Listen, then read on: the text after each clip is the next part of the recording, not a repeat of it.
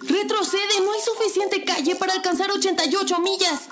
¿Calles? ¿A dónde vamos? No se necesitan calles. Esto es 4 DeLoreans, podcast de cultura pop y viajes en el tiempo, transmitiendo con 1.21 gigawatts de potencia. Hola a todos, bienvenidos al episodio número 13 de 4 DeLoreans. Muchas gracias a todos los que nos han seguido escuchando, nos han mandado comentarios. Y eh, de hecho de uno de los comentarios que le hicieron a mi invitado surgió el tema del día de hoy. Así que sin más preámbulos les presento a Fidel que está aquí de vuelta para platicar con nosotros de este tema y voy a dejar que él lo presente. Amigo Fidel, ¿cómo estás? Bien, bien, ¿tú qué tal estás? Bien, bien, gracias. Aquí muriéndome de calor. Yo sé que aquí no hace tanto calor como allá, aquí apenas llegamos a los 30 grados, pero ya siento que el asfalto se derrite. Nosotros hoy alcanzamos 34. Ok. Con, con sensación térmica de 36 y estábamos como 86% de humedad. Híjole. Entonces, el calor no nos pega, pero la humedad es una cosa horrible. Ya sé, ya sé, qué horror. Y pues bueno, tú, tú en una de estas este, charlas que tuvimos me, me, dices que te comentaron que, el, que a alguien le hubiera gustado escuchar de, de este tema y pues aquí estamos, si, si eres tan amable de presentarnos el tema de hoy. Sí, oh, mira, hoy vamos a hablar de la película de Alien. Muy bien. El, el tema fue sugerido por un amigo muy querido mío, que fue mi amigo desde la primaria, el, el señor Horacio Larqué. Eh, nos sugirió el tema, eh, es un tema de chaburruqueo, completamente. De hecho, más allá que del chaburruqueo, porque de hecho la película es de 1979. O sea, ni tú ni yo habíamos nacido para esas épocas. No, éramos plan. Todavía andábamos cargando, nos andaba cargando nuestros papás. Pero este, él, él me sugirió el tema porque pues, cuando éramos niños la veíamos y hablábamos de la película. Sí. Eh, entonces me pareció fenomenal sobre todo, fíjate siento responsabilidad ahorita para con esta película, porque te escuché en el podcast pasado y dijiste que Alien es una película de culto y dije, puta, en la madre sí es cierto. Hay que tratar este tema con cierto respeto. Sí, sí que lo es. Eh, bueno, como ya bien dijo Fidel, eh, el tema es Alien de 1979. ¿Sabes qué me pasó algo bien curioso? Yo estaba viendo la película, la, la revisé para esta grabación y yo estaba esperando que saliera la escena donde está Sigourney Weaver eh, como de perfil y sale la cabecita de o la lengua, la cabeza que tienen por lengua el xenomorfo. Sí. Pero no sale en esta película porque la estaba no. totalmente confundiendo con Alien 3. Pasó exactamente lo mismo. También estaba viendo a qué hora pasa esto. También sabes que estaba esperando. Digo, es que tenía años que yo no veía la película. Me gustó mucho que me, nos el tema. Porque yo tenía ganas de ver la película, pero por alguna una, un, por una u otra razón no la veía, ¿no? Entonces esta vez pues me vi obligado a verla. Me dio mucho gusto porque aparte de, de hacerlo para el podcast pude recordarlo. Pero estaba esperando a ver qué sale con el robot. ¿Te acuerdas que hay una escena en la que sale con un robot, este, con un traje antropomorfo que es como una extensión de todo el cuerpo? Sí, y tampoco dije, es de esta. ¿En qué momento? Y nunca pasó. Sí, no, no, no, tampoco es de esta. Creo que eh, a lo mejor nuestros, nuestros recuerdos y nuestras memorias están un poquito confundidos porque tenemos eh, muchas escenas que se han parodiado de esta película. Escenas muy clásicas como la del alien brotando del abdomen de uno de los personajes. sí. Que esa es muy, eh, digo, pues me imagino que para el momento, para el momento de haber sido aterradora. Ahorita la verdad es que me dio un poquito de risa. La verdad es que disfruté mucho ver la película otra vez. Me, me pareció una experiencia bastante divertida. O otra de las escenas es esta cuando, eh, ya sabes, la del radar y los puntitos que incluso sí. lo hemos visto eh, parodiada en Los Simpson cuando, eh, cuando Willy está en los ductos de ventilación. Sí, sí, sí. ¿Te, acuerdas que decíamos de la magia de Los Simpson? Porque te encuentras la referencia y dices, ah, esto lo, lo, veía y lo disfrutas mucho más. Sí, esas escenas, y sabes qué, aparte, a mí, a mí yo la disfruté mucho porque me encantó la escenografía. O sea, me encantó cómo hicieron la nave espacial. Digo, salvo por el cuarto de Mother, que la neta, tanto pinche foquito nunca lo entendí. Se parece mucho a las del Santo. Ándale, sí, súper viejísimo de, de, de, de, naves espaciales super rucas. Pero me encantó la escenografía, las puertas que se abren de como de como, el, como las del super. Uh -huh, uh -huh. Sí, corredizas. Eh, me gustó mucho el maquillaje del androide digo, la escena está muy bien hecha, porque cuando él está hablando, cuando lo reaniman, Ujú. que, que ves que lo destrozan y luego lo reaniman, Sí. es, es el actor, no recuerdo su nombre, y después cambian de escena y ya se ve que es un maniquí, Ujú. pero como que está muy bien diseñada, la filmografía me, me encantó. Sí, pues eh, no en vano esta película ganó Oscar a mejores efectos especiales. La verdad es que no es para menos. Eh, imaginaron cosas muy bien. ¿Qué o sea, ¿qué decir del, del xenomorfo? Que ya lo habíamos platicado. eh, lo platiqué con, con George, con Jorge, cuando hablamos del Club de la Pelea. Eh, donde nos entregan a este monstruo que se convirtió en uno de los monstruos clásicos e icónicos del, del cine. Sí, y, qué bueno que lo mencionas también ahorita, porque te acuerdas que estábamos platicando antes de grabar que esta vez yo quise, bueno, me, han tocado los temas de ciencia ficción, porque los hemos cogido y porque cagadamente son las que me han tocado. Y, y me gustó también ver la película porque ahorita me das un giro de tuerca con lo que platicamos, porque yo de niña me acuerdo que esta película la veía como una película de terror. Y, y, vamos, nues- nuestra generación, al menos en mi caso, mientras yo no le hiciera de pedo, me dejaban, me dejaban ver la televisión. Y, y a mí la tele me educó, ¿no? Como a Bart Simpson. Entonces, si, si mi imaginación está atrofiada es porque a mí me educó la tele. Pero esa, estas películas de Alien sí tenía problemas para verlas porque cada que pasaban, pues yo las veía por, por el morbo de verlas porque me gustaba espantarme, pero mi mamá me decía es que te espantas mucho. Entonces mejor no las veas, ¿no? Y esas sí me las prohibían, pero yo las vi escondidas. Sí, no, y pues ahora lo dices y lo dices bien, o sea, yo cuando, cuando, cuando sugeriste el tema, lo empecé y cuando me platicaste que, que pues curiosamente siempre tocaba to- eh, platicar contigo temas de ciencia ficción, y ya después de que estaba viendo la película dije, un momento, si cambiamos la forma de ver la película y en vez de verla como una película de ciencia ficción, porque si la vemos como una película de ciencia ficción, tiene muchísimos huecos argumentales y muchísimas fallas. Pero Sí. Si la vemos como una película de horror y nos volvemos un poquito permisivos y nos centramos en lo que es la historia de horror, nos, nos eh, encontramos con una película de, de un asesino de estas que ya estaban mucho en boga en esas fechas. Porque pues, por esas fechas está Halloween, eh, ya habíamos Sí. tenido Viernes 13 y eh, también, no estoy seguro, pero si ya, si ya habíamos tenido a Freddy Krueger en las de Pesadilla en la calle del infierno o, o estábamos por, por conocerlo. Pero si te fijas, el, el xenomorfo es eso, es, es el asesino, nada más que ahora con forma de, de un, pues como un eh, ser orgánico súper fuerte y con capacidades, pues, eh, pu- Pues capacidades y habilidades extrahumanas, exactamente, esa es la palabra.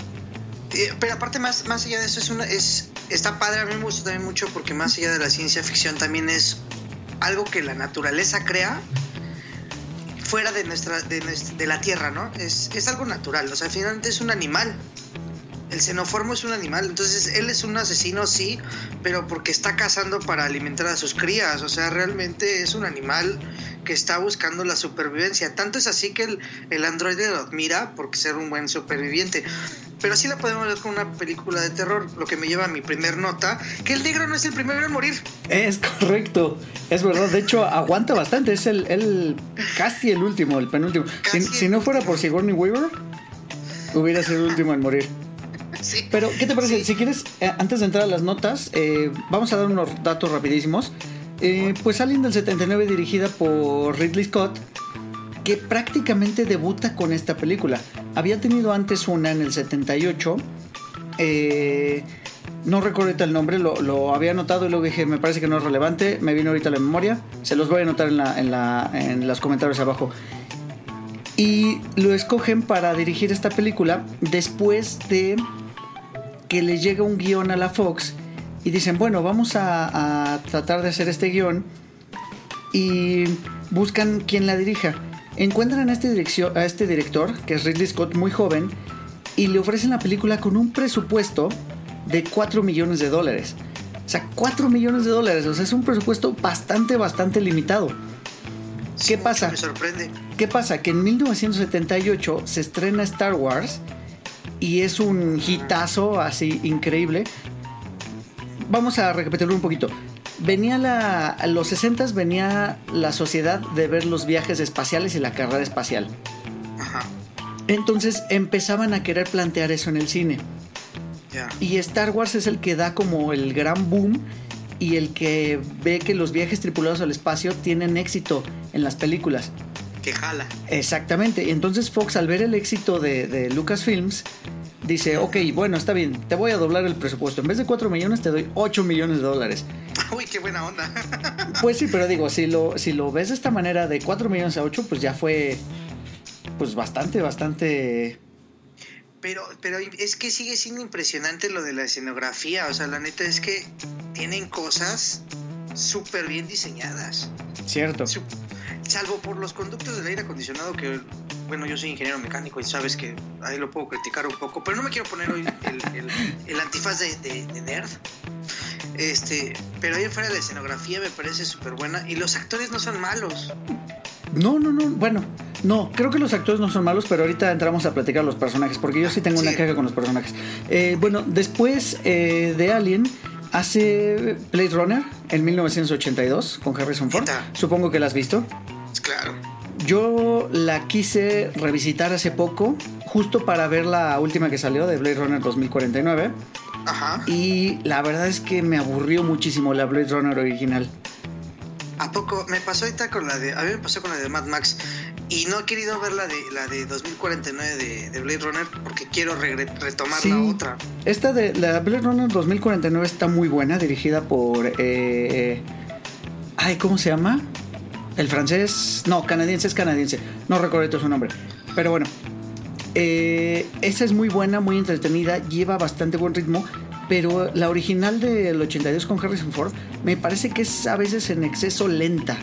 O sea, se vuelve lenta, se vuelve un poco contemplativa. En fin, eh, creo que no voy a intentar volverla a ver pronto porque sí, de verdad me, me aburrí un poco. Después tienen el 84 una película que se llama Legend con Tom Cruise, que trata también sobre un ser satánico contra el que Tom Cruise tiene que luchar. Y este está curioso porque también, pues ya habiendo creado al xenomorfo, pues crea aquí a un tipo demonio que también le queda, le queda muy bien. O sea, ese, ese custom de, de demonio también le queda muy bonito. Después tiene Thelma y Lewis en el 91 con Susan Sarandon y Gina Davis. ¿A poco es de él? ¿Es de él, tú crees? Ah, mira. Sí. órale. Y luego espérate, la que sigue a ver si, si la recuerdas. G.I. Jane o Hasta el Límite de 1997 con Demi Moore.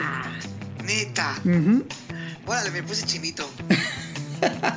También es gran película esa, No, es Jane. Esa, esa, esa de Demi Moore, híjole, qué actuación la de esa mujer ahí. Sí, sí, sí, sí. Sí, no.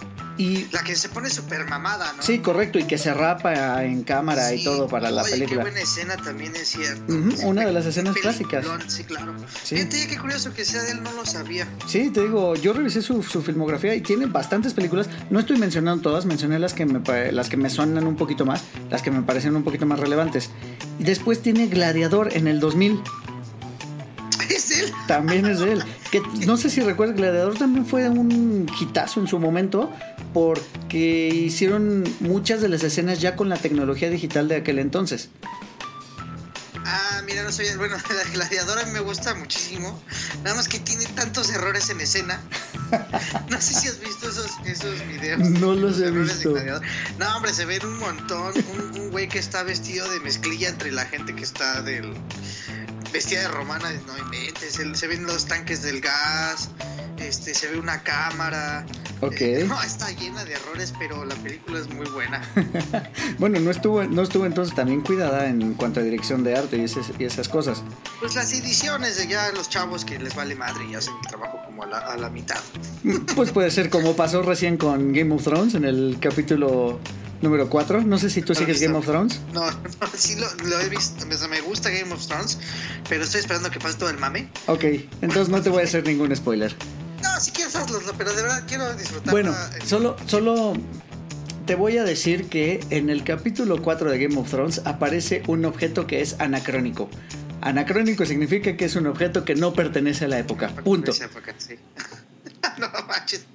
¿Qué es el micrófono? No, no, no te voy a decir, pero imagínate, o sea, para la cantidad de dinero que cuesta esa serie, Sí. la cantidad de fans que tiene, que no hayan tenido el cuidado de retirar ese objeto, porque claramente ese objeto no va ahí. ok, si quieres ahorita que terminemos de grabar. Al rato que terminemos te lo platico, porque sí está no chistoso. spoiler a la audiencia. Pues a la audiencia que no lo ha visto, porque este programa va a salir en unas eh, tres semanas más o menos. De, de hoy que estamos grabando, hoy es miércoles 8 de mayo.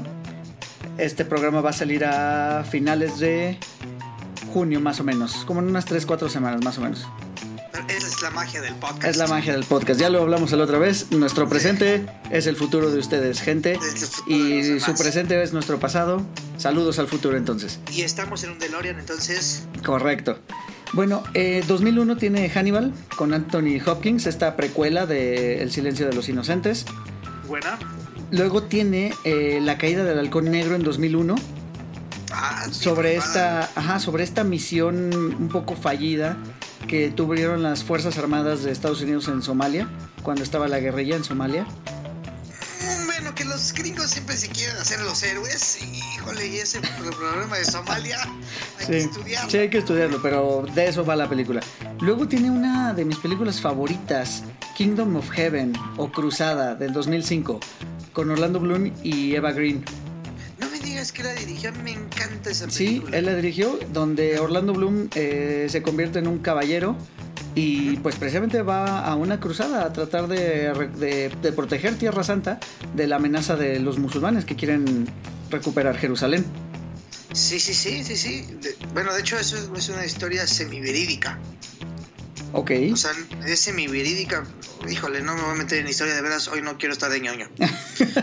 Bueno, pero la verdad es que, pues supongo que mucho, de hecho, pues Jerusalén pasó de, de ser gobernado por musulmanes, eh, por eh, israelíes, por este, por católicos, de diferentes, eh, Es el conflicto de Tierra Santa, mano. Correcto. Es un conflicto muy. bueno, es un conflicto antiquísimo. sí, sí, sigue. Y que Que seguirá. nadie sabe por qué se pelean, pero sí. Y seguirá por los siglos de los siglos. Bueno, después tiene el 2007 Gangster Americano, esta historia de, de, de- con Denzel Washington y Russell Crowe de un agente de la DEA. También, también es una historia este, verídica, bueno, basada en un hecho real, de cómo este agente de la DEA atrapó a este, no recuerdo el nombre del, del, del, del narcotraficante en ese momento, pero fue un narco que inundó las calles de Nueva York de, de cocaína en esas épocas. De heroína, la traías de Vietnam. De heroína, heroína, tienes razón. Sí, sí, muy buena. Después tiene una película que nadie pidió, con Russell Crowe también, Robin Hood en el 2010. que nadie pidió, es malísima, ¿no? Sí, sí, sí, cuando... Antes habíamos tenido Robin Hood con... eh, ¿Cómo se llama? Mundo Marino. Este. Kevin Costner. No me acuerdo. Que esa es la buena, esa me gusta mucho. Sí, sí, sí, esa no está mal. Y sale, sale Dios, sale Morgan Freeman. Y sale Morgan Freeman, exactamente. Sí, sí, como sí. el moro.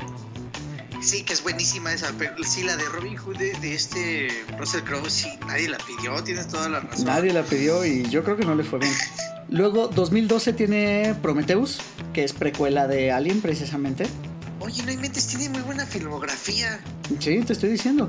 Luego, 2013 tiene. Le pusieron aquí en México El abogado del crimen, o The Counselor en inglés, con Michael Fassbender, Penélope Cruz, Cameron Díaz, Javier Bardem y Brad Pitt. Échate ese elenco. Chúpate esos mocos. Ujú. Fíjate que las ubico, esa sí la ubico, esa no la he visto. Pero sí está, oye, sí me dejó, sí me dejó como baño de asiento, ¿eh? Ah, no, nada. Ah, no, nadado. Muy bien, esa, esa es buena película también. Luego tiene otra película que nadie pidió sobre los 10 mandamientos, la de Éxodo, Dioses y Reyes en el 2014, con, Chris- no la he visto. con Christian Bale, Joel Edgerton y Ben Kingsley. Eh, yo tampoco la he visto. Te digo, es de esas la películas que nadie pidió. O sea, estamos acostumbrados a los 10 mandamientos de, de Troy McClure. Sí. No, sí, esa, esa película no la he visto, no se me antojó. Este, la neta es que no se me antojó. Eh, pero pues, tiene buena filmografía, fíjate. Sí, fíjate, y después en el 2015 temo- tiene una película que seguramente tú la viste y te gustó, que es The Martian. No lo ubico. ¿No lo ubicas? ¿Misión a Marte o Misión Rescate? Con Matt Damon. Ah, ya, sí, sí, sí. Fíjate que. No te este, gusta. No la he visto, la tengo como en cola Ajá. de las de ciencia ficción, porque luego te digo que me clavo también muchísimo. Y ya de por sí soy insoportable con los temas de ciencia ficción, entonces. luego le bajo un poco. No, no, no. Ve- Vela, eh, la verdad es que es buena. Yo también le- me tardé un par de años en verla. Eh, pero la verdad es que es, es buena, es bastante entretenida. ¿Sí vale la pena? Sí, vale la pena. Digo, es otra de esas películas donde Hollywood tiene que salvar a Matt Damon. Ya sabes ese chiste. Este, Sí. Es que Matt Damon siempre está en problemas. Siempre está en problemas, totalmente de acuerdo. Después, en 2017 viene Alien Covenant, que es la segunda parte de, la, de las precuelas. De las precuelas, ajá. Que, híjole, yo creo que tenemos que hablar algún día de esas, si, si es que la has visto. ¿No las he visto? Y si no, Eh, te la dejo de tarea porque me gustaría platicar de ellas. Tengo una súper, súper duda que a lo mejor tú sí le puedes entender. Va, te, la, te lo prometo que los voy a ver. No las he visto, eh, pero viendo esta película ahorita que entremos ya en materia, me dieron ganas de verla porque hay una escena, eh, casi, hasta, casi al principio, después del, del epílogo, cuando no nos explican por qué la nave aterriza en un asteroide que tiene casi la misma gravedad de la Tierra, curiosamente. Digo, es que ese de efectos de, de brincar en el espacio de estar muy cabrón. Porque- y así se la sacaron de la manga. Ese el hechicero lo hizo de, de, de Alien. De ¿no? Alien. Ah, pues tiene la misma gravedad, güey, y, y ya podemos caminar. Eh, pero hay una escena donde está. Entran a una nave espacial que está abandonada. Y hay un esqueleto de alguien que le hace un xenomorfo que es muy grande. Porque recordemos que el xenomorfo toma forma de la especie en la que está parasitando. Porque primero es un parásito. En su etapa, en su etapa larvaria, digamos Sí. eh, eh, es un parásito y luego se desarrolla. Lo vemos en, en, en una película que es malísima, que es la de Alien vs Depredador. Sí la vi, pero ya tiene muchos años. La vi en el cine y no la he vuelto a ver. Es palomera, pero no, o sea, ves que sale un xenomorfo al final y tiene la mandíbula como la del depredador con, con estas cuatro ganchos. Ah, ¿de verdad? Sí, hasta el final de las películas. Sale. no, no, si no en recuerdo ese detalle. Pero sí al final sale. Bueno, el, el punto es que cuando están en esta nave en espacial de abandonada, hay un tipo que es como muy antropo- antropoformizado y se le ve que tiene las costillas rotas porque le hace un xenomorfo pues bastante grande. Entonces, no nos cuentan mucho de, de, de Alien. Y ahora que la vi de nuevo, dije, oye, pues nos estaría padre que nos contaran qué onda con Alien, o sea, qué onda Pues- con el xenomorfo. Pues de hecho, precisamente eso lo vemos tanto en Prometheus como en Covenant. Entonces digo, si, si te gustó ahora, si te gustó y te, te la pasaste bien viendo Alien, pues te recomiendo que veas estas, estas dos y las platicamos. Y si es en el podcast, mejor. Perfecto. me Ya está. perfecto. Y bueno, por último tiene esta película que se volvió eh, un poquito, bueno, que tuvo su polémica, que se llama All the Money in the World. Tuvo su polémica porque ya una vez filmada la película, eliminaron las escenas de Kevin Spacey, cuando se vino todo el escándalo de, de violación de, de Kevin Spacey, y lo sustituyeron por Christopher Plummer. Ah. Esta fue la última película que dirigió Ridley Scott hasta el, hasta el momento. Órale, no lo he visto, pero pues es muy reciente, porque este tema de la, del acoso y de la violación, pues que tiene dos años, un Pues año. sí, se ha de haber desatado en 2016 y esta película estuvo, se estrenó en principios del 2017. Fíjate, Ujú. Y pues nada, si quieres entramos en materia. Fíjate que quería yo empezar por el principio, valga la redundancia, porque eh, te platicaba que cuando estábamos eh, chateando sobre, sobre el tema, el inicio de la película me gusta mucho. Es, eh, empieza una toma desde el espacio y se ve una nave gigantesca sin, sin forma de nave, ¿tú sabes? O sea, eh, es como una ciudad. es como una ciudad, exactamente. Y luego aparece en la. Pues una descripción rápida, así de nave Nostromo. eh, que viene transportando una carga de combustible mineral desde no sé dónde. Y que tiene siete pasajeros. Aquí viene mi primer queja. En México, cuando le pusieron el subtítulo a la película, ya hicieron el primer gran spoiler. Porque aquí en. México, si recuerdas, le pusieron Alien, dos puntos, el octavo pasajero. Ah, Bueno, aquí hago la aclaración porque dije que el gato. Lo que pasa es que cuando alguien, alguien se lo vi en los datos curiosos hace años. Si estoy equivocado, por favor que alguien me corrija. Pero yo alguna vez escu- escuché, leí en un foro que el octavo pasajero se referían al gato. Mm, No creo. Sí, sí, es horrible ese, creo. ese argumento. Sí, creo que ese argumento es para defenderlo más que otra cosa. Exactamente, es como, como una patada de ahogado, ¿no? Exacto. Es- Eso sí, no. Sí, yo mi queja en esa escena sería, ¿por qué no nos explican cómo vuela la nave? Porque digo, levantan una nave así y aparte ya dominan una tecnología muy cabrona. Bueno, es que aquí viene, aquí viene el punto. Eh, bueno, vemos la descripción de la nave, lo que está transportando, etcétera. Y luego vemos escenas dentro de la nave que, como dices, con una escenografía muy bonita, la verdad. Vemos los pasillos, vemos la cabina y vemos cómo de pronto está un casco de astronauta y en el reflejo del, del vidrio, del visor del, del casco, se ve que se enciende un monitor. Ajá. Y ese monitor empieza a, a- Digo, y te estoy hablando de un monitor pues viejísimo, de los años 70, con la pantalla grisesona, ni siquiera es negra completamente. Y empiezan Redonda. redondita, como de unas, ¿qué será? Unas 12 pulgadas. poquito más grande, a lo mejor unas Más o 15 menos. pulgadas. Más o menos. Y este... Y aparecen unos numeritos verdes, muy a lo Matrix. Sí, pues fue una computadora como la que funcionaba en aquel momento. Sí, exacto. Y la verdad es que. Pero, pero todo eso es muy bonito. Está. La composición visual es, es, está tan bien lograda Sí. que está muy bien hecho. Muy bonita. A mí me gustó muchísimo la escenografía. Y después regresamos eh, a este recorrido con la cámara que se va adentrando más en la nave hasta llegar a un pasillo que se vuelve de color blanco. Y entonces vemos la cámara donde están en hipersueño o En el sueño hiperbárico. En, Ah, el, sueño, en el hipersueño, ajá. En el sí. hipersueño están este, hibernando los, los eh, tripulantes de, de esta nave. Y pues empiezan a despertar porque la nave los, los despierta. Lo que me lleva a una pregunta. ¿Será la primera película que toca el tema del hipersueño? Y que de ahí ya todas se basan en eso, que como finalmente son, o sea, asumen que son distancias tan largas que no importa la velocidad a la que tú vayas a ir, necesitas tomar el hipersueño porque si no te vas a morir No vas a tratando de llegar a tu destino. Este, no sé si sea la primera, pero. Híjole, me estás poniendo ñoño, mano. De yo me prometí que no. Pero si hicieras eso, si hicieras un sueño y, este, un, un hipersueño, pues ¿quién le da mantenimiento a la nave, mano? Bueno, O es sea, que... forzosamente necesitas el mantenimiento. Ajá, aquí viene otra cuestión. Digo, ya platicaste del, del, del robot, del androide, de este Ash, Ajá. pero no sabemos qué es un androide. De hecho, los tripulantes de la nave no saben que es un androide. No saben. ¿Y él también está en hipersueño?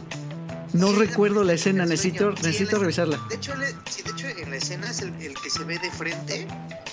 Luego, luego entrando es el que se ve de frente, es el es Ash. Ajá. Y Yo creo que lo hacen para disimular. Por eso te digo que sí hacía falta como que explicar ciertas cosas. que dices, ¿por qué? ¿Por qué él, en particular, nadie sabe que es un androide? Correcto. ¿Por qué nadie lo sabe? Yo creo que de la queja de la tripulación eh, sería, nadie se... Sabemos que hay tres rangos importantes. Está el de... ¿El capitán? del capitán, está el otro, otro, otro a- a gran cargo al mando, no sé quién sea, y luego está el de la protagonista. Es que, ajá, tenemos, según entiendo, tenemos al capitán, a la primera oficial, que es la otra, la otra La chica, güerita. la güerita, Ajá. Y luego en una escena final, en la escena final ella se hace llamar o se nombra a sí misma tercer oficial. No sé si esos sean los rangos de navegación. Pues sí, mira, a mí me suena mucho como la navegación de, de, de barco, porque así funciona. o Sí, así funciona. así funciona, entonces pues, como que lo hicieron, pero no explican mucho eso. Y mi queja de la tripulación, híjole, nada más porque soy ingeniero. Qué mal pintan a los ingenieros que le dan mantenimiento a la nave, mano. Son unos, son unos ineptos. Y son, son- es que sí, así son los ingenieros, güey. Pero, ¿sabes qué? no, no, no, O mi sea, respeto para los ingenieros. No, lo que, lo que voy es que son medios, medios burdos, medios torpezones, así como, pues algo vulgares, ¿no? Pero, Y ¿sabes qué? Sí son así los ingenieros, pero sí que mal los hacen ver, oye. Pero, ¿sabes qué? Yo me quedé pensando y pues más bien estamos asumiendo o nos dicen que asumamos que es una nave que está transborda- transportando combustible de un lugar mucho, muy lejano a la Tierra. Sí. ¿Me explico? Entonces, quieren que asumamos que los viajes interestelares o estelares ya son tan comunes que incluso no es una nave de exploración. No, es una Es nave una comercial. nave comercial y de carga. ¿Me explico? O sea, si lo ponemos igual, es como tan burdo como si fuera un barco eh, que transporta carga. Tal cual, así tal cual es. Entonces yo creo que podemos perdonar un poquito esto de, de los ingenieros, porque de hecho ninguno de los tripulantes tiene una constitución física notable. No, y, y pareciera que todos son inteligentes. O sea, el guion, ahorita que tomas eso, el guion está logrado, bien logrado, por lo mismo de que sí asume ciertas cosas. Sí, y ahora que tocas el tema, eh, me, me gustaría avanzar un poquito más rápido. Bueno, despiertan del hipersueño y entonces reciben una señal que parece que es de auxilio. Y el capitán... Que no es auxilio. Ajá, o sea, el capitán recibe una señal que piensan que es de auxilio y dicen, bueno, pues para esto, como dices, los ingenieros están diciendo, oye, no, que mi dinero, que cuánto me van a pagar, que por qué tú ganas más que yo. Están discutiendo sobre dinero todo el tiempo y sobre las primas. Las pri- no, no las primas bonitas donde, con las que se quieren casar, sino las primas de dinero. Eh, bueno, están discutiendo sobre dinero. Y pues llega el capitán y les dice, oigan, pues llegó esta señal, vamos a investigarla. Y pues Estamos obligados. estamos obligados, ajá. De hecho, es- como dicen, los ingenieros se ponen en contra y dicen, no, que no sé qué, que ya estamos de, a mitad de camino para llegar a casa, etcétera. Y les dice el capitán, bueno, pues si no quieren ir, este, hay No hay pena de que no les paguen. Dicen, bueno, está bien, vamos. Entonces, hasta ahí yo creo que todo va bien. Encuentran la señal que proviene, como dices, de un asteroide que mide, según los datos de la película, 1200 kilómetros. Ajá. No es algo tan grande ni tan masivo. No, ni- no es ni como la luna. Exactamente. Y aterrizan y bolas. Tiene .87 la gravedad de la Tierra, es decir, casi la gravedad de la Tierra. Casi la gravedad de la Tierra. Exacto. Ajá. Pero después dije, bueno, ya, vamos a darles ese chance. No, no pasa nada. No es, no es una película de ciencia ficción, es una película de terror. Y Sí. luego, pues ya bajan a explorar de dónde viene la. Bueno, primero aterriza la nave, o no, no es la nave completa, sino aterriza como un, un módulo, una- un módulo de exploradores. Y primer decisión tonta que yo creo que no haría una exploración espacial. Todos Vamos los todos. tripulantes van Vamos en todos. esa pequeña navecita a aterrizar al asteroide. Dejando la carga, dejando la carga descuidada. ¿Qué tal? ¿Qué tal que pasan unos piratas espaciales? ¿Qué tal que pasa Han Solo y se lo lleva? Eh, Es una película de terror. La hemos platicado muchas veces tú y yo. Vamos a darles chance ahorita. Porque en una película de terror siempre toman malas decisiones todos. Es que, exacto. Ahora viene lo siguiente. Bueno, eh, no se dice, ¿cómo se dice cuando aterrizan en un asteroide? ¿Asteroidizan? Pues sí, Sí. debería ser. El- ¿Cuál es el término que importa? Eh, llegan y la nave casualmente se descompone. Sí, porque supuestamente se le rompe el casco, pero pues no sé por qué aterrizan bastante bien, hasta amortiguan bien las piedras y todo. Exacto, entonces nunca nos explican por qué, pero se descompone. Y también es algo que no es relevante para la historia. Que se haya descompuesto la nave. Eh, eh, sí, solamente, yo creo que sí, nada más porque si no, el xenomorfo no entra a la nave. No, no, no, no, no. Nada que ver. No, ¿tú No, nada no? que ver. No, no, no. Por supuesto que no, porque aquí viene. Eh, salen los tres astronautas, entre ellos el capitán, Ah, el primer oficial y otro de los tripulantes. Salen a explorar y encuentran esta nave que parece como un cuernito, que también es un diseño muy bonito. La verdad es que es un diseño icónico de, de la ciencia ficción o del terror en este caso. Entran y empiezan a investigar y es donde encuentran esta figura de un xenomorfo gigante como tomando un timón, como si fuera el timón de la nave. Pero no es un xenomorfo, ¿no? Según yo es como un... Sí, bueno, es un ser, es una especie muy, muy Y de grande. ahí sale otro xenomorfo. Exactamente, y está, está tomando timón, pero está como petrificado, ¿no? Como que llevara ya mucho tiempo ahí. Sí. Y en estas exploraciones viene el, el primer error que siempre se cometen en las películas de terror. Están buscando y el astronauta, uno de ellos, bueno, no astronauta, el explorador, uno de ellos, encuentra un huevecillo que tiene vida, por cierto. Ajá, sí. Para esto ya eh, la primera oficial dice, oye, es que pues recabando bien los datos, no parece una señal de auxilio, más bien parece una señal de, de De no advertencia. que, eso, que eso es bien tonto, si no vengan, pero mando la señal, pues si no quieres que vayan, pues no mandes nada. O lo dejas a corto alcance, no solo por si pasa cerquita. Exacto. Y otra cosa que hay que mencionar, ya lo dije, pero vamos a hacer de nuevo la aclaración. No es un negro el que lo está haciendo. Entonces es el primero que se va a morir. Es que en serio, en las películas de terror, digo, yo no soy racista, pero siempre pasa. El primero Es el cliché, es el cliché. Oye, me estoy- eh, yo creo que vamos a tener que hacer un disclaimer antes de este capítulo de Cuatro de Lorenz no es racista ni, ni refleja las opiniones de, Sí, de los participantes. del chaparrito que está ahí no, no representa a cuatro de Lorian. Bueno, eh, y entonces encuentran el huevecillo y ¿por qué no lo voy a picar? A ver qué tiene adentro. sí, Y entonces sí, sí, como cuando encuentras un animal muerto y lo picas. lo ¿no? picas con un palo, sí, exacto. sí. Y sale Ajá. el primer... De hecho, esto es algo bien interesante. Nos muestran al xenomorfo en tres etapas. Sí. Etapa parasitaria, su etapa de recién nacido, ajá, y este y su etapa ya desarrollada y adulta, digamos. Esto está muy padre porque nos enseñan esas tres etapas del xenomorfo. Y de hecho, la primera que sale de este huevecillo pues es la etapa parasitaria, que es como un tipo araña alacrán y se le pega el casco al, al astronauta. Sí, eh, de hecho, eh, no sé si has visto hay imágenes recientes de cómo es el xenomorfo cuando, cuando va a parasitar y va a dejar su- ese, esa- ese capullo y eh, parece, no quiero ofender a nadie, pero parece una vagina con, con, con manos Sí, sí, sí, sí. y una cola. ¿no? Correcto. Y bueno, entonces se, se le pega el casco a este astronauta. Y entonces viene el. Pues, ¿qué pasó? Todo el, caos un poquito. Y entonces aquí viene el, el problema y el que te digo que no tenía nada que ver que se haya descompuesto o no la nave. Porque entonces regresan ellos, regresan los otros dos astronautas que están bien, regresan con el que está, con el que fue atacado, regresan a la nave y les dicen, oye, este, vamos de regreso, eh, tal personaje está herido eh, y tiene adherido un tipo de organismo.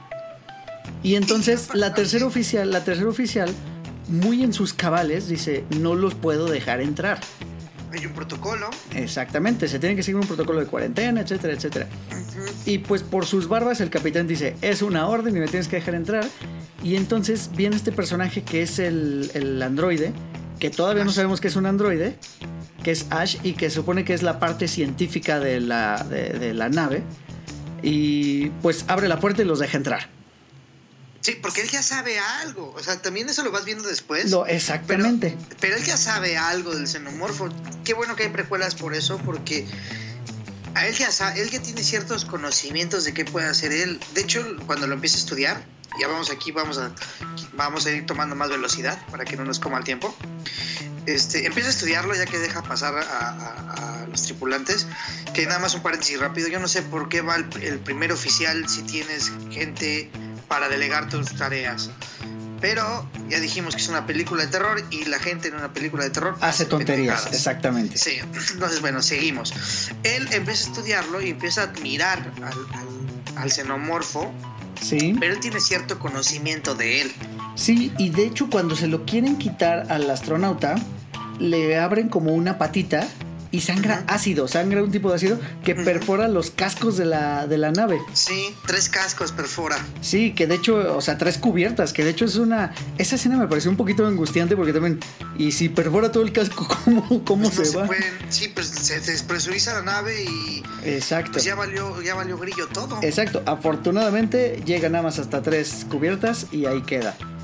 Que era la última, ¿no? Era casi para la, la cuarta era la última. Exacto. Si no me equivoco. Y bueno, entonces ya despegan de este asteroide, se unen a la nave cargo que está llevando el combustible y, Sí, la nodriza.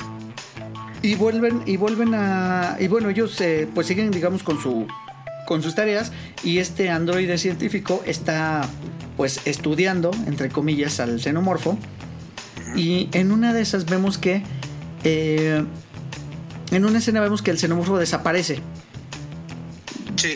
y cuando lo están buscando se dan cuenta que lo encuentran y se dan cuenta que nada más es el puro cascarón Ajá. Y el astronauta que había sido afectado, pues ya despierta y no recuerda nada, tiene, tiene cierta amnesia. Y después viene esta escena que es icónica, que es cuando están ellos comiendo y él quiere comer algo y en cuanto se mete el bocado a la boca, empieza como a asfixiarse, Sí, como que va a vomitar. exacto, y lo pues empieza a convulsionar, lo agarran los otros astronautas y en eso, bolas, sale el, el alien del, del abdomen de este, de este astronauta. Y este, te digo, esta es de las escenas más eh, icónicas del cine. Sí, y la lograron, eh, lo vi en, lo- en los datos curiosos, la lograron con una bolsa de... Literalmente él se puso una bolsa y, y cuando, ves que primero revienta la sangre, Sí. el, el, el actor tiene que jalar ahí como algo y, y revienta la, la, la bolsa que trae. Y luego cortan la escena y ya ponen al xenomorfo que sale de él y es un maniquí. No, está muy bien lograda. Tengo que, en- híjole, es que en efectos me gustó mucho y en escenografía Sí, me encantó. sí, sí, sí, Sí. Digo, ya después cuando el xenomorfo, que casualmente es del mismo color que el gato que la tripulación tiene, muy Es convenientemente. Es lo que te digo que por eso lo quisieron. Aquí en México lo quisieron justi- justificar. Hasta donde yo no recuerdo, si estoy equivocado, por favor, que alguien me corrija. No quiero decir pendejadas aquí. Pero sí, se- supuestamente es por el octavo pasajero, era el gato. ¿Qué argumento tan.? Sí, lo, lo- yo lo dudo un poco, pero bueno. Eh, y cuando, cuando escapa el xenomorfo, sí se ve muy títere. O sea, esa parte sí se ve muy, muy de títere. Sí, sí se ve de moped. De moped, tal cual, así de moped, nada más pasando de un lado de la pantalla a otro, así, ta, ta, ta, ta, ta. Así. pues, de hecho, por eso también la parodian. Porque se ve como hasta rígido, ¿no? Así, Ajá, exacto, un poquito rígido. Y bueno, este, escapa y es entonces cuando el capitán por fin dice, oh, creo que cometí un error. sí, te cae, güey. Arriesgaste toda la tripulación. Exacto, tenemos que atrapar a esa criatura. Ah, porque aparte, pero espérate, o sea, reconoce que cometió un error, pero sigue con el error porque dice, tenemos que atraparlo porque tenemos que llevarlo a la Tierra para que lo estudien. Ajá. O sea, y le da la responsabilidad al científico que es el que primera el que el que está arruinando todo o sea date cuenta que le está cagando sí, Sí, amiga, date cuenta. sí sí sí por favor Y bueno, entonces, y entonces se desata ya esta película de terror donde se separan los personajes y empiezan a morir uno por uno. Y donde viene la, la otra escena también muy clásica de esta película es precisamente en la muerte del capitán, que entra a unos, pues sí, como unos tipo ductos. los Y ductos del aire ujú, porque ahí está escondido el xenomorfo la primera muerte que vemos es la del ingeniero o del chalán del ingeniero porque el ingeniero es el negro Ajá, correcto. o sea, eh, y, y el chalán me está buscando al gato porque ves que la máquina esta que inventa el, el, el androide eh, mueve ahí como que Detecta- detecta, los, detecta los movimientos. microvibraciones del aire, una cosa así, a una cosa así, exacto. al xenomorfo. Y este, bueno, está buscando a- al, al gato para que la máquina no se, No se confunda. se, se vuelva loca. Y entra, ahí es lo- una de las notas que tengo, que cuando entra al cuarto de máquinas, porque es un cuarto de máquinas el que está ahí, parece que está lloviendo agua. O sea, y es que se me hizo como, eso me gustó mucho, porque me puse a pensar, bueno, en el espacio hace mucho frío. Ujú. Entonces, supuestamente la atmósfera que tienen, porque en, una- en algún lado lo mencionan, es similar a la de la Tierra. Entonces, pues si es similar a la Tierra, el aire tiene humedad Y hay condensación. hay condensación, entonces llueve. Aparte la nave está- tiene unos edificios altísimos. Sí, correcto. Entonces eso literalmente es lluvia. Ujú. y Ok, me pareció, eh, por eso me pareció increíble así como que el diseño de la nave, porque es bueno, tiene similitudes a la Tierra. ¿no? Tiene cierto sentido que haya eso. Y, y precisamente entra él al cuarto de máquinas, empieza, llega a esta zona donde está como lloviendo, de hecho incluso él como que disfruta un momento la, la lluvia, y vemos la primera aparición del xenomorfo ya desarrollado completamente. Y... Que fue en chinga. Sí, sí, sí, aparte horas. fue rapidísimo.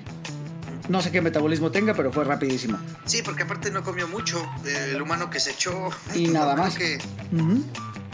Y bueno, eh, después viene eh, la, esta escena de donde el capitán se mete a los ductos y entonces encontramos esta, esta escena clásica donde en el radar se ve el puntito del capitán y se ve el otro puntito que se va acercando a él, acercando a él, acercando a él, acercando a él, hasta que dejan de escucharlo gritar. Sí, cuando te aparece el xenomorfo, que, que por eso te digo que mi mamá no me dejaba verla, porque esa escena, cuando se cierran los diafragmas que parecen como diafragma de cámara, ves que cuando abren el diafragma aparece el xenomorfo Ujú. cuando le avienta la luz. Sí, Y exacto. parece que le va a dar un abrazo, pero le hace así con las manos como que... Yo me acuerdo, me acordé, fíjate, me acordé porque brinqué, lo estaba viendo aquí en la, en la- en la sala, y cuando pasa escena brinqué, Y dije, ay, ya sé por qué mi mamá no me dejaba verla. Esas escenas, puta, me causaban Sí, claro. pesadillas. Sí, sí, sí, es una típica escena de terror de... De terror. Ahí viene, ahí viene, ahí viene, ahí viene todo silencio y en la oscuridad y de repente... Sí, ¿Sabes qué va a pasar? sabes qué va a pasar, pero como nunca sabes en qué momento, cuando pasa, te orinas y dejas sucio el asiento, pero ahí andas de morboso viéndolas. Exactamente. Tan Dios santo. Y bueno, entonces muere el capitán, Sigourney Weaver eh, se convierte en la, pues en la de más la alto líder. rango, si no me equivoco. Y pues dice, bueno, ahora yo puedo tomar el control de, de Mother. Mother es esta computadora que digamos que lleva el, el control de la misión. Que también es una hija de puta, porque ella también sabía algo del xenomorfo. Correcto, porque cuando, cuando va Sigourney Weaver al cuarto de Mother y le, le hace preguntas y le dice, pues, ¿qué onda? ¿De, de qué se trata? Y, y, y Mother prácticamente le dice que la única prioridad es llevar con vida al organismo este a la Tierra. Ni siquiera le importa la tripulación. No, incluso dice, ajá, la tripulación es dispensable. Sí, no pasa nada. Así es. Y entonces aquí es donde viene el giro de tuerca y nos enteramos que Ash es un androide. Porque tienen un intercambio donde, pues, Ash da, más bien Sigourney Weaver entiende que Ash eh, sabe algo, eh, pelea con él y entonces Ash, de, pues, se descubre a sí mismo, digamos, demostrando, demostrando su super fuerza queriéndola matar llegan los, eh, siguen, los, los otros tripulantes que siguen vivos, la ayudan y pues acaban con el, con el robot. De hecho, lo, lo, lo muelen a golpes, literal. Lo, lo Sí, parten en pedacitos. Sí, sí, sí. Que vamos, tiene super fuerza, pero al mismo tiempo es un alien, un alien. Un androide muy frágil, porque con tres madrazos. De hecho, exacto. De hecho, parece un androide hecho de piel y hecho de. de pues de, de algún tipo de material orgánico. Sí, es como una mezcla. Porque no, no lo vemos como robot, robot tal cual.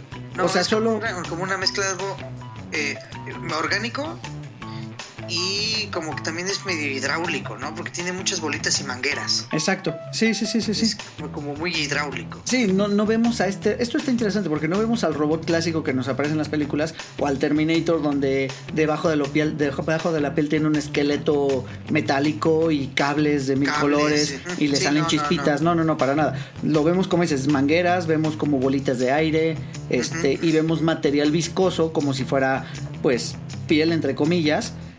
Y por eso también es como medio frágil. Y el material este lechoso que parece como grasa cuando se seca en las manos del, del negrito, eh, por- se puede, te puede entender que es el material hidráulico que lo hace moverse, ¿no? No sé, la verdad es que me gusta, la verdad sí me gusta esa, esa, esa idea de un, de, un, de un androide porque también te saca de, de tu zona de confort de ver un androide. Correcto. Sí, no, no, no. Creo que está bien diseñado. Y bueno, entonces lo matan y después lo reconectan. Que es esa escena que, que mencionabas hace rato. Que lo reconectan para, para preguntarle de, qué de qué se trata. O sea, ya que Mother no les quiere decir de qué va el asunto, pues para preguntarles de qué va. Y aquí viene algo, eh, pues una frase muy, muy, muy diabólica, sí, muy, muy, este, pues muy oscura, porque el, el androide les dice que que admira al xenomorfo por, digamos que es por su capacidad de sobrevivir. Ujú. O sea, y también les dice que no les puede desear suerte, pero les... No, les da el pésame. les da el pésame, ajá, les dice como condolencias. O sea, porque sabe pésame. que no, no les da ni una esperanza de, de que van a sobrevivir. No, no, no, no, no, no, les da- les da el pésame literalmente. Sí es diabólica la escena. ¿Sí? Pues es una película de terror, ya lo hemos dicho, es una película de terror. Me gusta que, los, que lo mezclen con la ciencia ficción porque es un tema que me encanta. Pero esta película sí nos deja con muchas dudas. Y las, las secuelas no le ayudaron. No, de hecho las 2 y la 3 no son nada afortunadas. No, Nada, no nada afortunadas. Sin embargo, Prometeo, Prometeo me parece que está bien. Y sobre todo Covenant eh, tiene algunos pecados por ahí. Pero te digo, me gustaría que lo platicáramos un poquito después porque. Dentro del tratar de resolver dudas, se meten en otros líos ya un poquito más existenciales. Que te, que te digo, me gustaría eh, que, que los tocáramos después en otro podcast.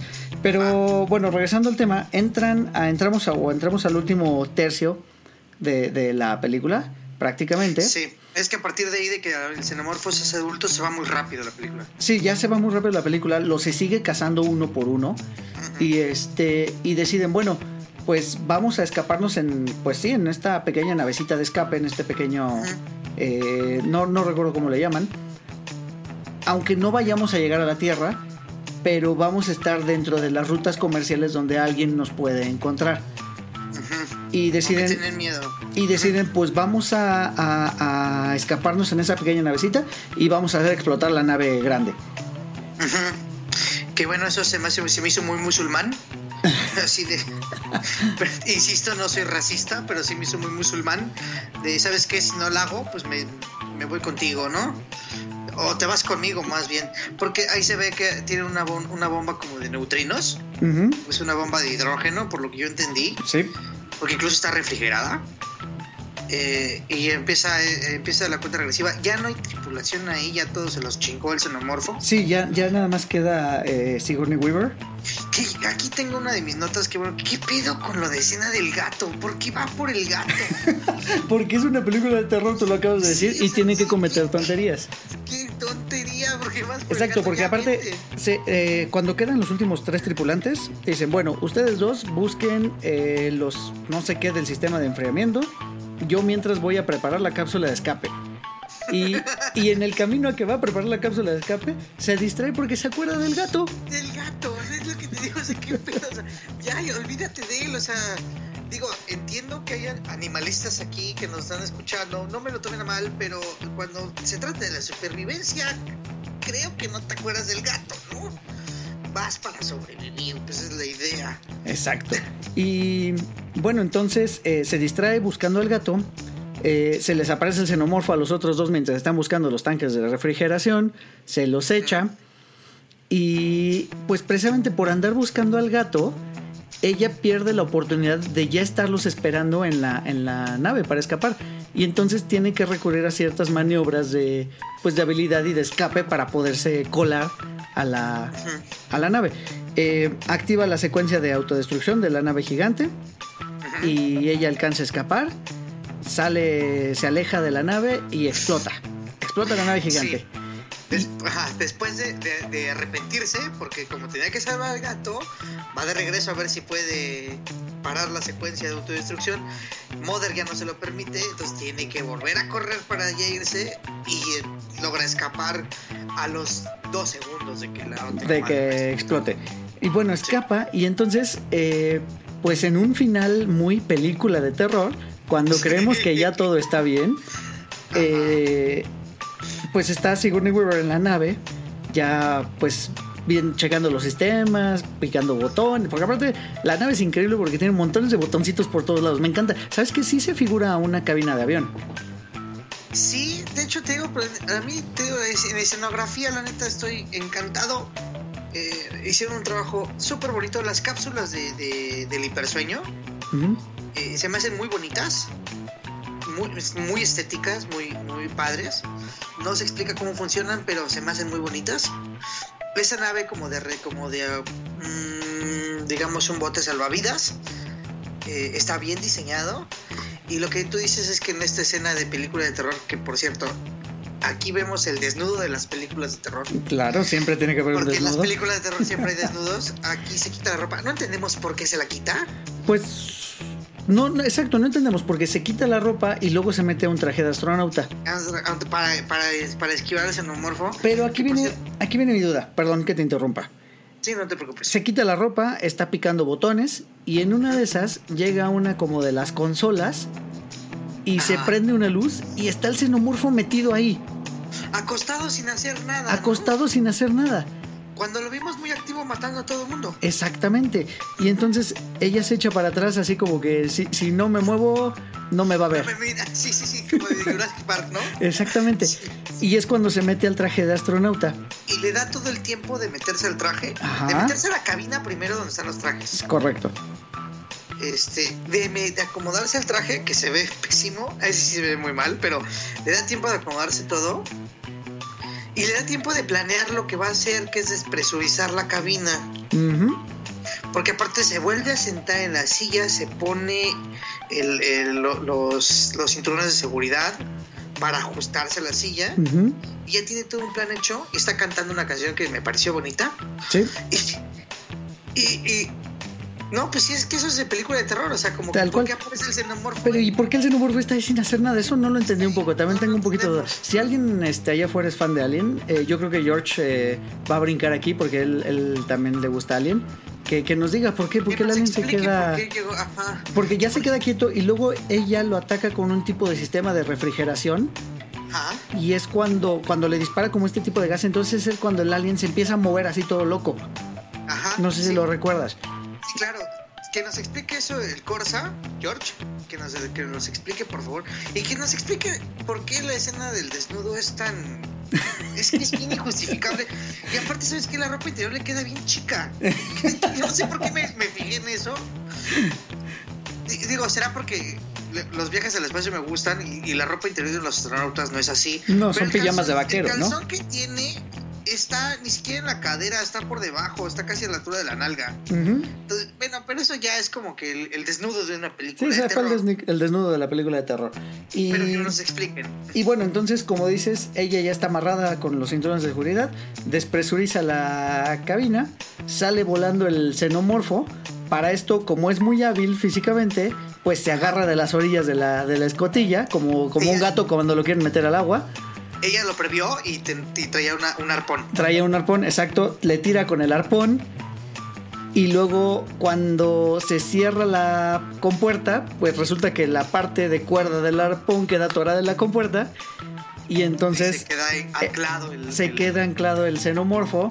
Intenta meterse por el motor. por Intenta el- exactamente por una turbina. Y entonces ya muy hábilmente Sigourney Weaver enciende los motores y lo quema. Y se acaba, ¿no? No, Y ahí se acaba, exacto. Bueno, eso es lo que nos hacen pensar que, que ahí se acaba. Eh, porque de hecho se queda el final abierto.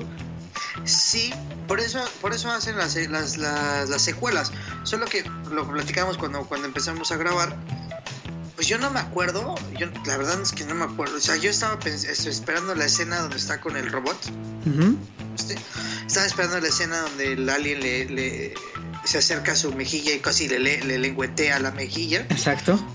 Y, y yo me, me- medio me acordaba después que, pues creo que ya la vuelven a tomar para otra, otra misión así de ir por, por, por minerales o no me acuerdo por qué vuelve a ir al espacio. Yo no lo volvería a hacer. Es que, ajá, exacto. te- digo, bueno, la, la trama de la 2 y la 3, la verdad es que no las tengo tan presentes. No, yo no tampoco las tengo frescas. Habría que verla para poder hablar de eso, pero digo, ahorita no estamos entrando nada más en Alien. Eh, no, nos, no nos explican el, el por qué el xenomorfo sobrevive, aunque dejó muchos huevos. Hay muchos huevos en la nave esta del donde cayó el primer explorador. Hay muchos huevos, o sea, Sí. a lo mejor alguna otra tripulación pues, pasó por ahí y escuchó la la, De nuevo la llamada y ahí vas. la llamada de no vengan No vengan, pero vengan. no vengan, pero vengan. ¿no? Y hacemos otra película de Alien. Sí, sí, sí, no, no lo recuerdo también. Pero bueno, creo que concluye muy bien esta historia, porque a pesar de que se queda abierta, eh, pues sí dice Sigourney Weaver en su mensaje, eh, soy la única sobreviviente de la nave Nostromo, que tenía siete tripulantes, eh, nos atacó un organismo tal, y pues eh, aquí estoy ahora sí que en espera de, de rescate. Sí, Y ahí se acaba. ya valió, tan, tan. ya valió barriga, señor Chorizo. Correctamente. Y pues nada, eh, te digo, la verdad es que la pasé muy bien, lo, lo disfruté, disfruté mucho la película. Como tenía tanto que no la veía, la verdad es que fue una grata sorpresa revisitarla. Estas escenas, como dices, de, de los sustitos y todo, sí me sorprendieron. El giro de tuerca donde descubrimos que Ash es un este, robot, pues también lo, lo pues me sorprendió bastante. La verdad es que no me lo esperaba, no, no recordaba que hubiera un robot. Y es a lo que me, me trasladó también a las películas de Prometheus y de Covenant, donde aparece un, un androide. Y no sé si lo recuerdas cuando platicamos de Interstellar, es que en los viajes espaciales, sin falla, siempre siempre tiene que haber un robot. Sí, sí, sí, sí. Y, pero fíjate, siempre te- te- tiene que haber un robot y un especialista en un área. Y aquí el androide es el especialista en todas las áreas de la ciencia y es el androide, ¿no? Que es, es la- cumple esos clichés todo en uno. Todo en uno, exacto. Eh, ahora, eh, quisiera tocar rápidamente lo que te decía de, creo que las actuaciones, o sea, las actuaciones están bien, sin embargo, creo que los personajes no están tan bien escritos, porque, pues, por ejemplo, los, tanto los ingenieros como la tercera oficial, que es, que es este Ripley, eh, Sigourney Weaver, todo el tiempo están cuestionando al capitán, todo el tiempo. Y el capitán tampoco parece ser de, de muchas luces, o sea, como que también eh, eh, comete muchos errores para ser un líder de, de una nave eh, pero es que pues es una espacial. Nave comercial. Pero ahora, exactamente, ahora que, que ahorita que, que, ya estamos platicando eso, pues tienes razón, o sea, es una nave comercial donde a lo mejor es tan común como un, como, como lo decíamos hace rato, como un barco que, que lleva este containers de un lado a otro. Sí, eh, para mí el guion está bien logrado. Ya sé que tiene fallas argumentales, pero a lo mejor la vi con esta película con un poquito más de nostalgia, porque pues, es una película con la que crecí de niño. Entonces no la, no la quise criticar ni juzgar tanto, le quise dar mucho chance. Y sobre todo quise dar chance porque pues, el xenomorfo lo hemos visto, como bien lo decíamos hace rato, en un chingo de, de, de de, ¿cómo digamos? De parodias, de cameos. Sí. En Ricky Morty, por ejemplo, cuando van al, al, al, spa este que los lleva Rick al... Es un spa como para que se reconcilien las parejas. Pues este... ¿Cómo se llama el, el papá de Morty? Este... Jerry. Jerry la describe a, a Beth como una xenomorfa. Sí, de hecho. no, entonces, Sí. putas, Alien nos, nos invade la cultura pop pues, Sí. un montón. Sí, durísimo, por todos lados. Sí, la verdad es que es, es, yo creo que es el gran, gran mérito de, de la película habernos dejado este legado de, de, de- de este monstruo que, que, pues te digo, es comparable con, con personajes del terror como Freddy Krueger, como Michael Myers, como Jason Burgess, etcétera. O sea, Sí, sí, sí. Y, y aparte, o sea, es una cosa muy bonita la de Alien porque es un monstruo de Halloween. Si puedo decirle monstruo, no sé si puedo decirle monstruo. yo- yo creo que sí, No sí, va, se vale. va- es, un, es un monstruo de Halloween, pero también es un personaje de ciencia ficción. Sí, sí, pues ya O sea, basado en el es- espacio. Puede brincar de un lado a otro con toda la tranquilidad del mundo. güey. Sí, sí, correcto. Lo, Es- mismo, pa- Estoy... lo mismo pasa con Depredador. Y, y son, creo que solo ellos los que pueden hacer eso, de brincar de un lado a otro entre, entre soy ciencia ficción, ah, no, pero también soy terror. o sea, ¿sí me explico? Sí, claro. Eso, eso, eso yo creo que es el, el boom de alguien como, como la película que es. Sí, no, no, no, estoy, estoy de acuerdo. Tiene, tiene ese, nos dejó ese legado. La verdad es que se la recomendamos, eh, Sí. la pasamos muy bien. A pesar de ser una película de 1979, creo que ha envejecido bien. O sea, te digo, la, lo- la- tú lo mencionabas, las escenografías son muy bonitas, los efectos especiales están bien logrados. Tiene, por supuesto que tiene dos que tres cosas chafitas, porque todos son efectos, pues, eh, prácticos. Pero la verdad es que están, están bien, bien logrados. Y tiene 8 millones de dólares, o sea, por eso me impresionaba, es un presupuesto bien bajo. Correcto. Y para lo, para lo bonita que se ve la, la, la, la nave, o sea, el trabajo de ingeniería ahí estuvo muy chingón, la neta es que mis respetos. A lo mejor yo digo, qué bueno que yo no soy un experto en la materia, pero puedo decirlo como, como espectador, me gustó mucho, o sea, la verdad es que me gusta mucho la escenografía de la película. Sí, sí, sí, la verdad es que Se está muy puedo- padre. Se las puedo llegar a creer así de, ok, la ciencia no permite que una nave tan grande se eleve. No, y Está bien diseñada. exacto, no, no, no, y tiene valor en, en el momento en que nos dice, asuman esto y se la van a pasar bien. Tal cual. Si, si tú, te, si tú te, te tomas el Kool-Aid De la onda de la ciencia ficción, te la vas a pasar muy bien. Exactamente. Y ese es el punto de toda la película. Es una película a la que puedes entrar sin exigencias y la vas a disfrutar. Es verdad. Así Sí. de fácil. Correcto, muy bien. Eh, pues muy bien, Fidel. Eh, la verdad es que me dio mucho gusto platicar contigo sobre esta película. Qué bueno que te sugirieron el tema. Me, me gusta que revisitemos estas ondas. De hecho, hay un experimento que quiero hacer. Eh, yo voy a confesar algo, por favor, no me avienten jitomates. Yo no he visto Kill Bill, ninguna de las dos. Ah, yo es el primero que te va a dar un tomatazo. hijo. Este, quiero verla por primera vez y pues platicar, a ver, ahora sí que qué, impresiones me deja. Y, y, es, y es, parte de, es parte de estos experimentos que, que, estamos haciendo, porque pues ver a alguien otra vez es como verla por primera vez casi. Sí, para mí pasó. Si vas a entrar a, las de Tarantino y vas a ver Kill Bill, no sé si recomendártelo o no, pero yo a esa de, de Kill Bill entré primero por la segunda. Ok. Y no sabía, es que yo no lo sabía. Ok, ok. O sea, un día pasó en la tele o, la vi en internet y la empecé a ver. Y entré por la segunda y luego me fui a la primera. Y luego ya me di cuenta que... El orden que llevaba. El orden que llevaba, entonces dije, ah, mira, y se me hizo espectacular. Entonces, a lo mejor podrías entrar así te puede gustar. No lo sé, eso te lo dejo a tu criterio, eso es para ti. Bueno, pues lo voy a checar y este y lo vemos. Y yo te recomiendo a ti y le recomiendo a los espectadores que vean Alien, que vean eh, Prometheus y que vean Covenant. ¿Alguna conclusión que nos quieras dejar, este Fidel? Eh, mira, como conclusiones yo creo que lo que te dije, eh, este, este monstruo es el, el, monstruo que puede entrar en la zona de terror de las películas y puede entrar en la zona de ciencia ficción de las películas porque está en un mundo intermedio. Eh, me gustó mucho la escenografía, me gustó mucho eso. Alien hay que verlo un poquito con un poquito menos de exigencia científica y un poquito más de expectativa. Esa es mi conclusión. Exacto, muy bien, me quedo, me quedo con tu conclusión. Pues de verdad, muchísimas gracias por esta charla, Fidel. Eh, de nuevo, muchas gracias, por todo tu tiempo. Hombre, gracias a ti. Y eh, pues nada más, eh, recuerdo que me dijiste que necesitabas mandar unos saludos a algunos amigos que te estuvieron comentando. Adelante, el micrófono es tuyo. Ahora se largué por sugerirnos el tema, es el primero que voy a saludar. Quiero saludar a Sofía Larqué, es este prima mía, es prima de Horacio, pero pues, Horacio es mi hermano, entonces Sofía es mi prima. Ella nos escucha en Canadá. A Luis Pruneda, que nos escucha desde H-Town, Texas. Ok. A Maya Erin Morales, que nos escucha también desde Texas. Y a una amigaza, a Joana Cruz, que me dijo que, no, que le gusta mucho el podcast porque ella es una noob. es una chava que tiene cinco años menos que yo.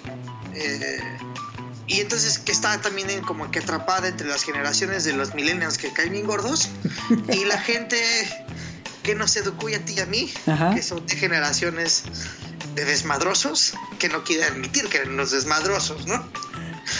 Y que después entendieron como que pues tenían que sentar cabeza. Así es, y aquí estamos, grabando un podcast. Y aquí estamos grabando un podcast, ¿no? Entonces son las personas que yo te quiero saludar. Y pues muchas gracias a todos los que nos oyen, a toda la gente que nos, que nos da sugerencias, que ya les he dicho mucho, escríbanle a Eric, no me escriban a mí, escríbanselo a él. Pero pues bueno. Bueno, pues eh, nos pueden escribir ya en el grupo de Facebook, que ya está ahí el grupo de Facebook para que nos escriban. Ahí mismo vamos a subir los links de donde pueden encontrar los, los programas. Ya saben, pueden encontrar a Cuatro de Lorians en YouTube. En YouTube está todo el archivo. También nos encuentran en eh, iTunes Podcast y en Spotify los últimos cuatro o cinco episodios, dependiendo de, de la duración. Y este y nada, síganos escuchando, síganos mandando mensajitos, dando sus recomendaciones. Ya saben, yo soy Eric, eh, arroba Eric Motelet en todas las plataformas. 4 DeLoreans, eh, 4 con número DeLoreans, así como se escucha. En Twitter, próximamente en, bueno, ya en Facebook para estas fechas. en Facebook. Y también en YouTube, eh, ya lo mencionamos, iTunes y Spotify. Fidel, tus redes. Y también pueden encontrar en Twitter como arroba Fidish, esto es arroba F-I-D-I-S-H. Me pueden encontrar en Facebook con mi nombre completo, Fidel Armando Jiménez Arroyo. Y en Instagram como Fidel Jiménez, me parece, no me acuerdo. Perfecto, bueno, pues eh, sigan a Fidel, eh, mándenos sus, recomendaciones, muchísimas gracias por escuchar y nos escuchamos el próximo martes. Adiós a todos. Que, que el universo vibra al son de su frecuencia. Eso. Muchísimas gracias.